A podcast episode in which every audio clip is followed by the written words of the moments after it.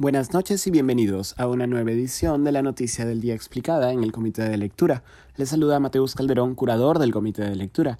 Hoy el Ejecutivo no encuentra una salida al conflicto social en las Bambas, donde se rompió el diálogo con las comunidades por cuarta vez. El conflicto social que recrudeció en las últimas semanas no es nuevo y se vincula a la relocalización de la comunidad de Fuerabamba, originalmente asentada sobre las tierras donde ahora se desarrolla la operación minera Las Bambas.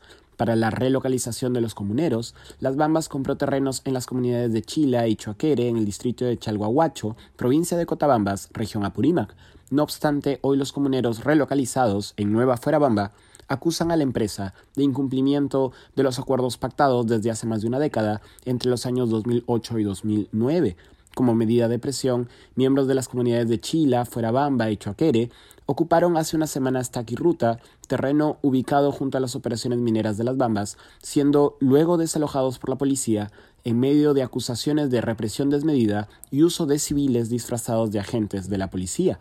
En medio del conflicto social, los comuneros locales habían solicitado la presencia del primer ministro Aníbal Torres, quien se había mostrado reticente a visitar la zona bajo la excusa de que, cito, podía ser secuestrado. Las palabras de Torres fueron rechazadas incluso por el gobernador regional de Apurímac, quien replicó que, cito, no somos secuestradores, somos un pueblo de trabajo y emprendimiento.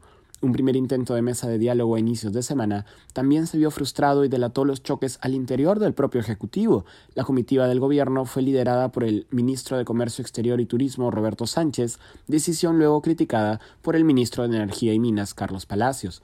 A la llegada de la comitiva, los comuneros locales respondieron con protestas por el número de agentes policiales presentes.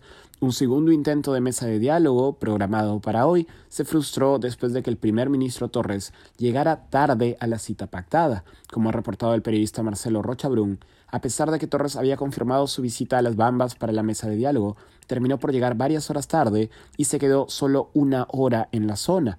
Al cierre de esta edición, son 32 días de protesta con las operaciones mineras de las Bambas paralizadas.